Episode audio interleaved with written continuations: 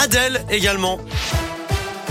On commence par vos conditions de circulation dans la région. Elles sont fluides actuellement. À la une, Gérald Darmanin dit stop au Dalton. Le ministre de l'Intérieur a demandé à Facebook de supprimer le compte Instagram du collectif de rap lyonnais qui relayait les vidéos de ses rodéos urbains sur ce réseau social. Cela fait trois jours que nous leur écrivons. On va commencer à se fâcher, a prévenu le ministre. Plusieurs membres des Dalton ont été interpellés ces dernières semaines pour des rodéos, mais aussi pour avoir escaladé le grillage d'enceinte de la prison de Lyon-Corba afin de donner des colis aux détenus. Là aussi, la scène avait été immortalisée sur Instagram. Ils avaient frappé leur victime avec une boule de pétanque pour lui voler son argent. Six personnes sont jugées toute la semaine devant les assises de la Loire pour tentative d'extorsion avec violence et séquestration. C'était en juin 2017 à Bonson, près de Saint-Etienne. La victime avait réussi à s'enfuir. Le procès va durer jusqu'à vendredi. Plus aucune exception à partir d'aujourd'hui. Le masque est de retour dans toutes les écoles de France. L'épidémie de Covid repart. en Plus de 12 000 nouveaux cas recensés en 24 heures. En Autriche, tous les plus de 12 ans non vaccinés sont reconfinés à partir d'aujourd'hui. Ça représente un tiers de la population et c'est une première en Europe. Enfin, en Allemagne, le télétravail est désormais privilégié.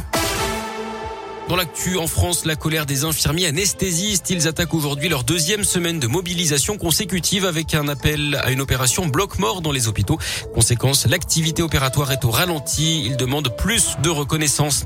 Un incendie cette nuit à Saint-Chamond. Ça s'est passé juste avant 5 heures ce matin dans un appartement. Le feu parti au troisième des 15 étages d'un immeuble. Son occupante, une femme de 68 ans, a été gravement brûlée et transportée à l'hôpital nord de Saint-Etienne. Quatre autres personnes ont été prises en charge légèrement intoxiquées par les fumées. Les autres occupants avaient eux évacué l'immeuble avant l'arrivée des secours. Il a pris tous les risques pour échapper aux gendarmes dans l'Ain samedi soir. Un garçon de 16 ans qui avait emprunté la voiture de son père pour partir en virée avec deux copains à Amberieu en Bugey a été interpellé à Tenay. Sans permis, il a donc tout tenté hein, pour semer les militaires, notamment en roulant très vite et tout phare éteint sur des routes de campagne. Il a finalement reconnu les faits et sera présenté à un juge pour enfants. Un millier de personnes venues de l'Ain et de Saône-et-Loire ont manifesté hier en faveur du nouveau pont Jacques Chirac entre les deux départements. Les travaux ont été suspendus par la justice face au risque environnemental soulevé par une association de riverains. Soutenus par les élus locaux, les manifestants se sont rejoints au milieu du pont actuel. Les deux conseils départementaux se sont pourvus en cassation dans ce dossier.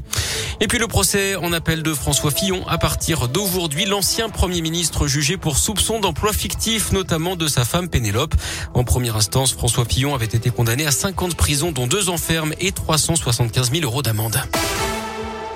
L'actu sport, c'est la victoire du 15 de France. Hier, en test match contre la Géorgie, c'est du rugby 41-15 avec deux essais de l'ailier clermontois Damien Penaud. Et puis, en basket, en revanche, la Gielbourg n'a rien pu faire face à Lasvel dans le choc du championnat. Défaite 85 à 77 des Bressans.